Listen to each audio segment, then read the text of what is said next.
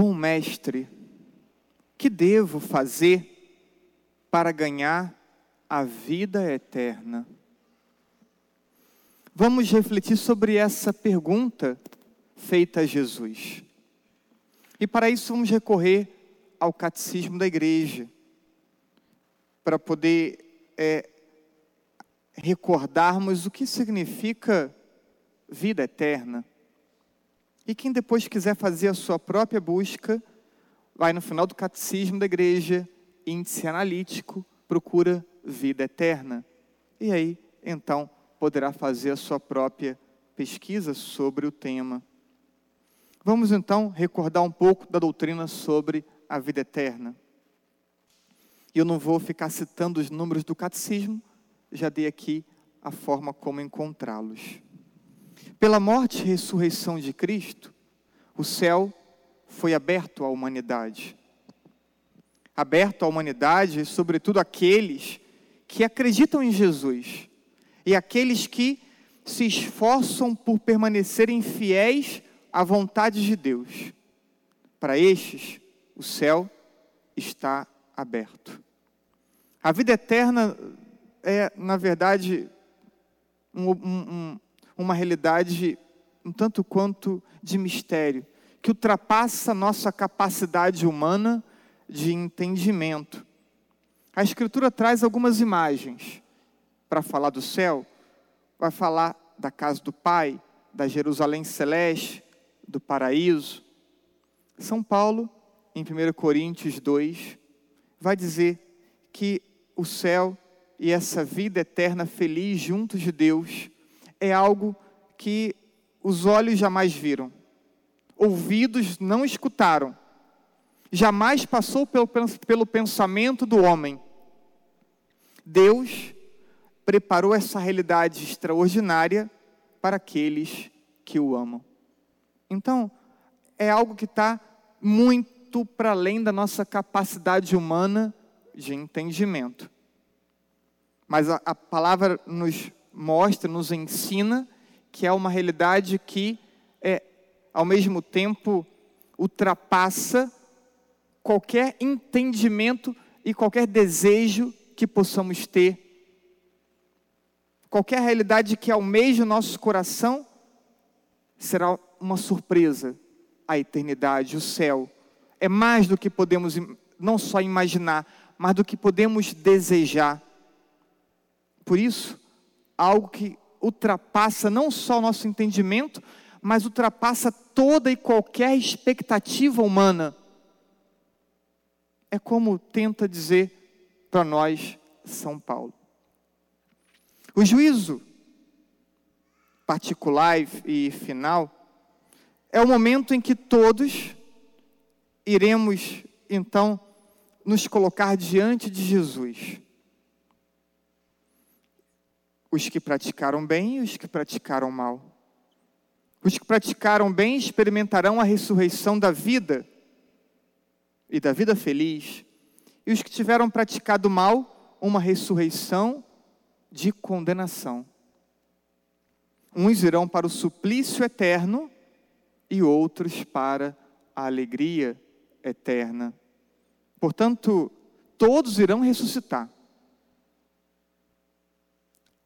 A questão é: para onde iremos depois que terminar nossa vida terrena?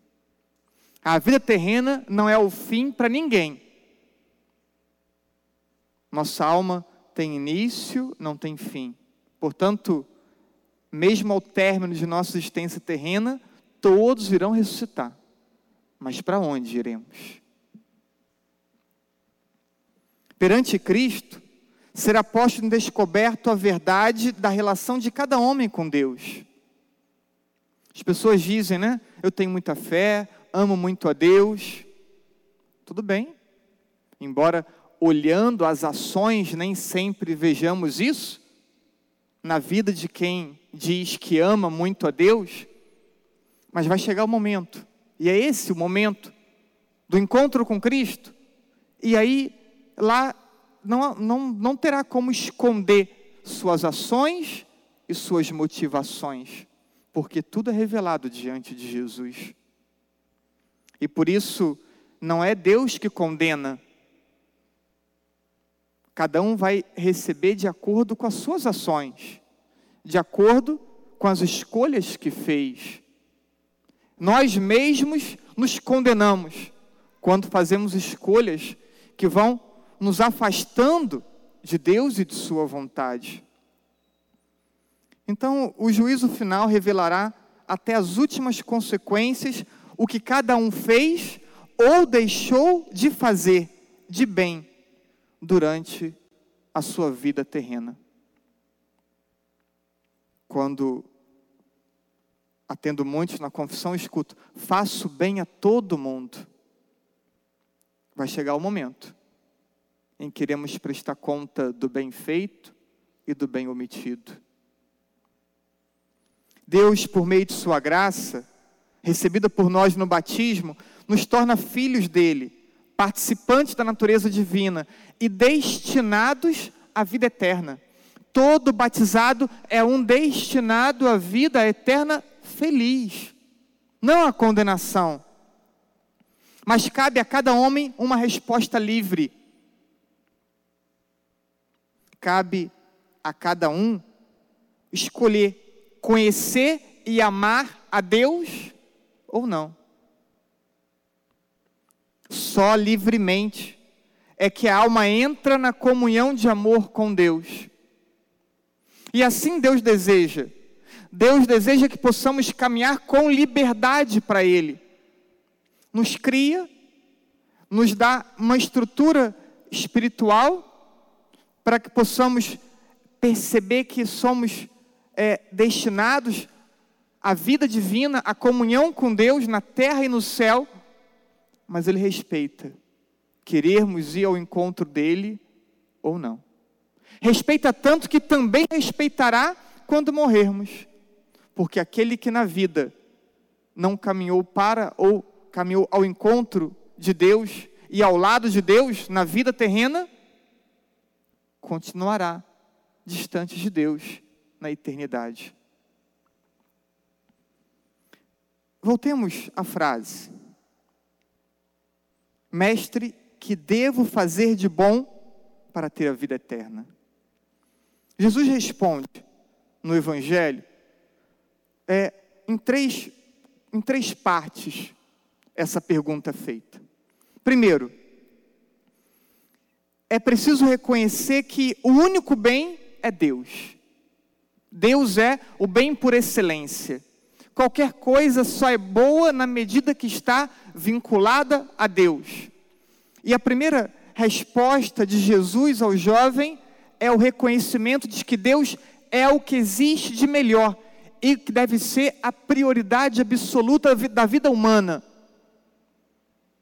Essa é a primeira resposta que Jesus dá ao jovem. Deus é o bem por excelência e a fonte de todo bem Portanto, nada deve ser buscado mais do que o próprio Deus. Segunda parte da resposta: pratica os mandamentos.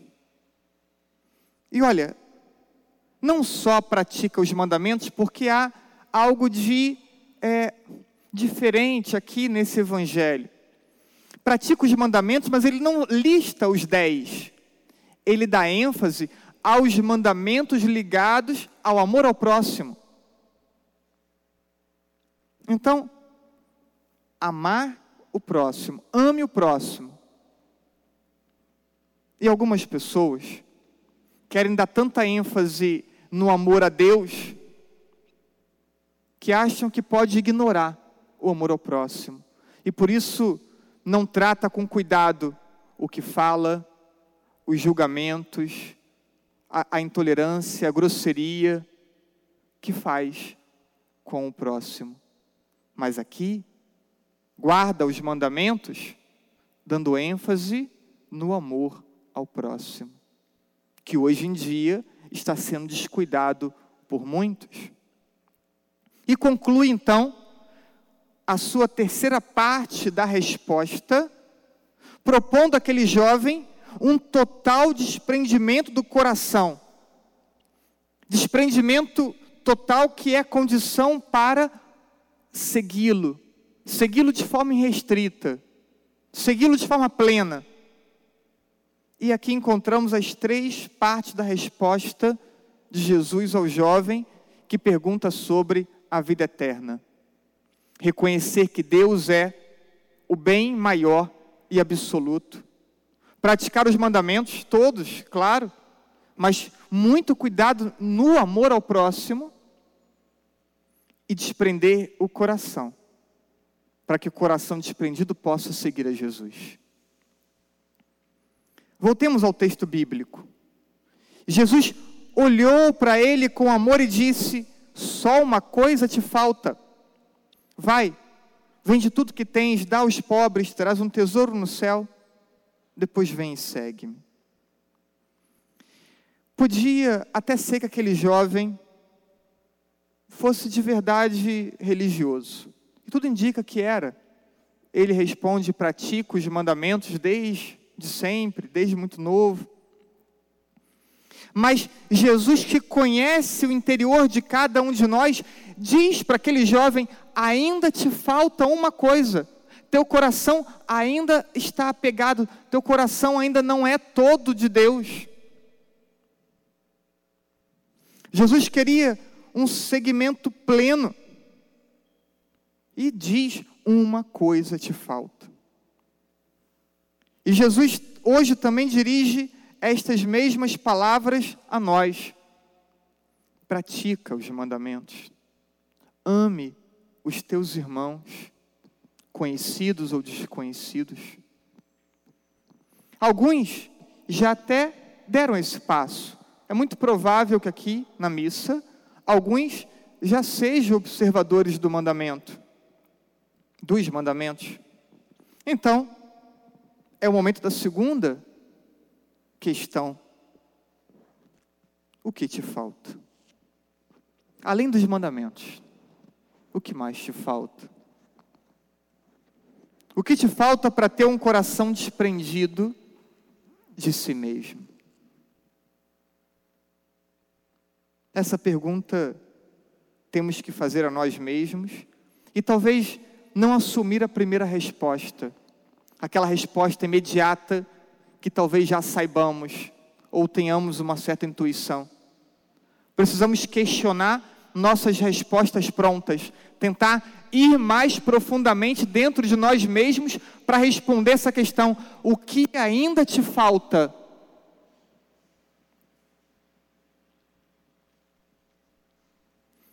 Há pouco tempo atrás, esse evangelho foi proposto no meio de semana. E eu fiz esse caminho de reflexão. Isso foi um assunto de direção espiritual com o padre que me atende.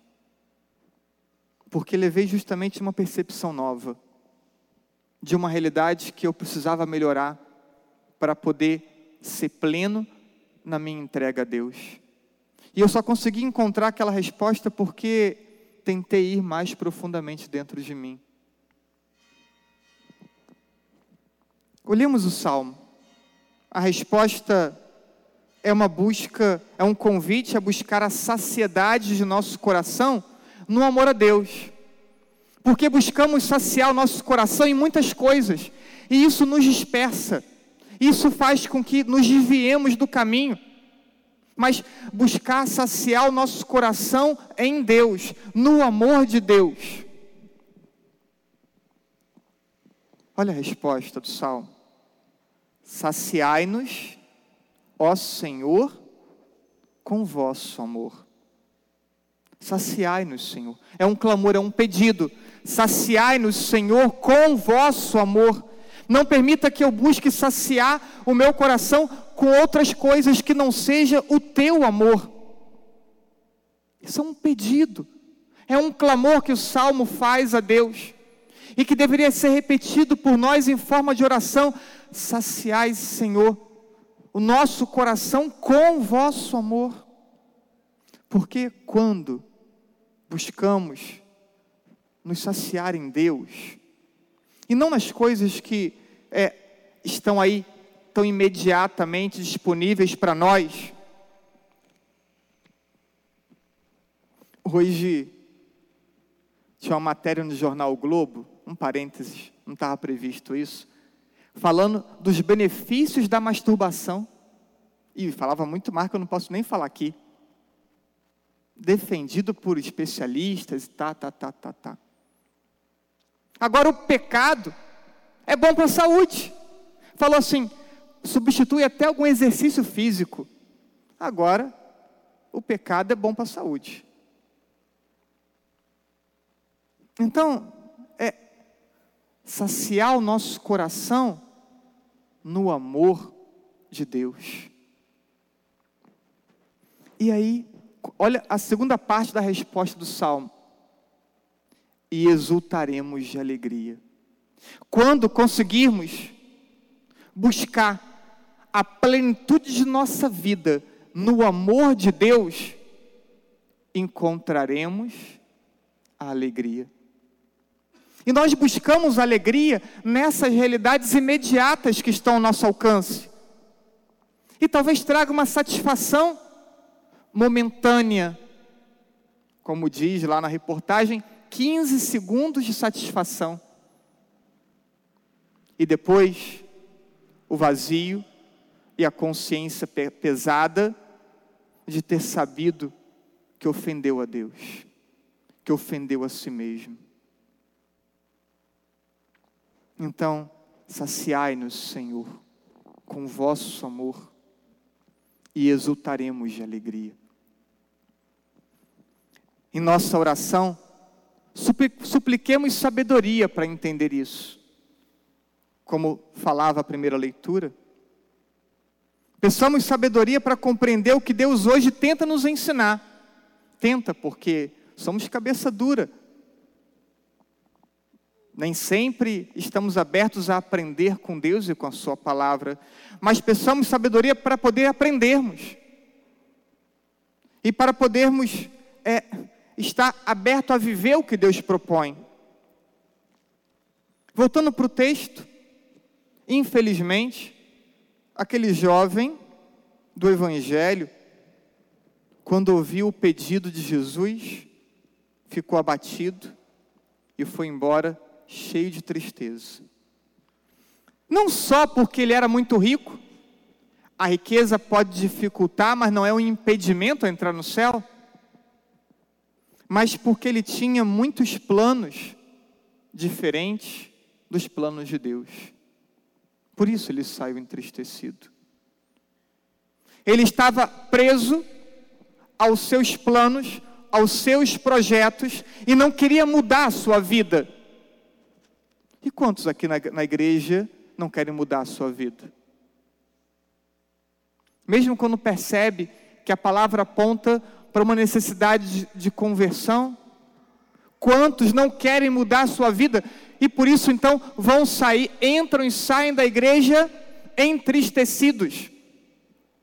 Porque Deus tem a palavra que salva, Deus tem a palavra que pode preencher o nosso coração, Deus tem a palavra que pode trazer alegria à nossa vida, mas nós não estamos abertos a mudar os nossos planos, a mudar os nossos rumos.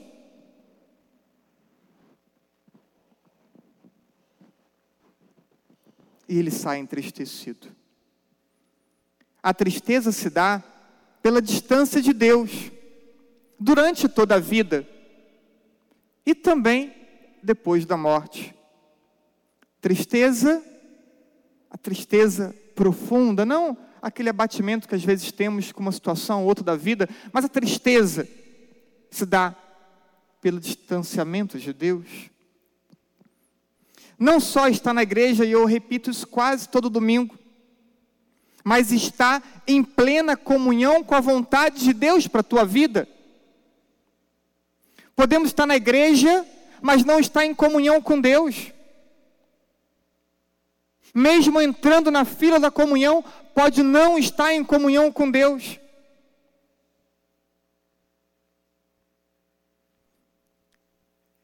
E por não ter coragem e força suficiente para isso, que muitos não se sentem plenos, mesmo dedicando-se a atividades na igreja.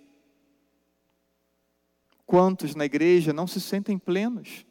E pensam que a culpa é da paróquia, a culpa é do padre, a culpa são das pessoas que são falsas, que são não sei o quê, que são não sei o que lá. A culpa é do Papa, a culpa é da doutrina, doutrina antiga que não se atualiza, a culpa é de todos, porque não se sente pleno. E encontramos muitos cristãos tristes. Muitos cristãos tristes. Que questionam tudo, mas não questionam a sua não entrega a Deus. Tem uma lista de questionamentos, mas não questionam a si mesmos.